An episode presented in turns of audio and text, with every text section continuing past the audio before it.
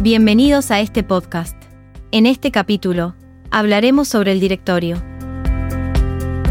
Para comenzar, vamos a abordar los puntos principales sobre el directorio en las sociedades anónimas y la aplicación de la Ley General de Sociedades a este órgano.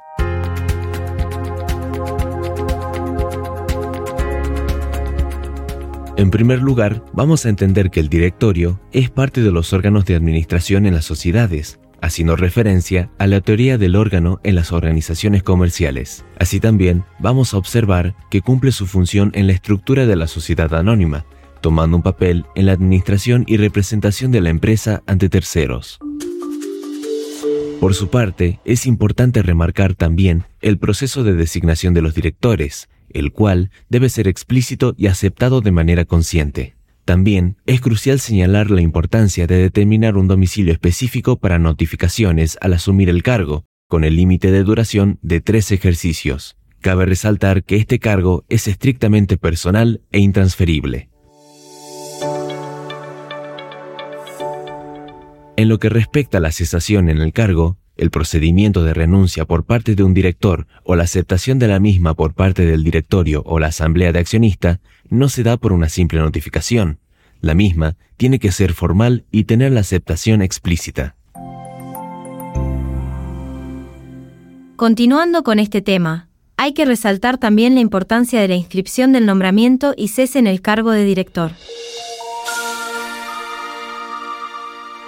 El mismo se da en el registro público de comercio para que sea oponible a terceros, y las inscripciones no son constitutivas, sino declarativas, además de mencionar que el registro es un medio de control de legalidad.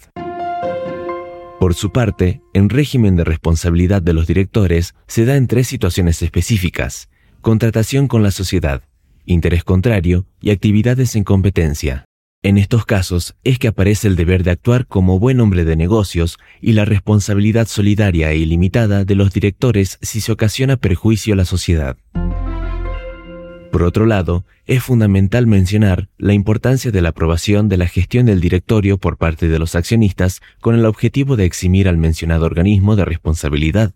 Si la gestión no es aprobada, se plantea la posibilidad de iniciar acciones sociales o individuales de responsabilidad. Por último, cabe remarcar que la gestión y actividades del directorio deben estar en línea con el objeto social establecido en el Estatuto de la Sociedad, además de resaltar que la responsabilidad del directorio se extingue cuando se aprueba la gestión y se ejecutan los procesos de reemplazo.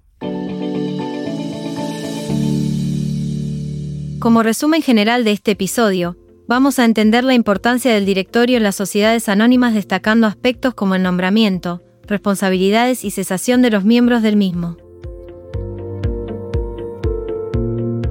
Todo esto teniendo en cuenta las implicaciones legales y el procedimiento detallado de este órgano en el entorno empresarial.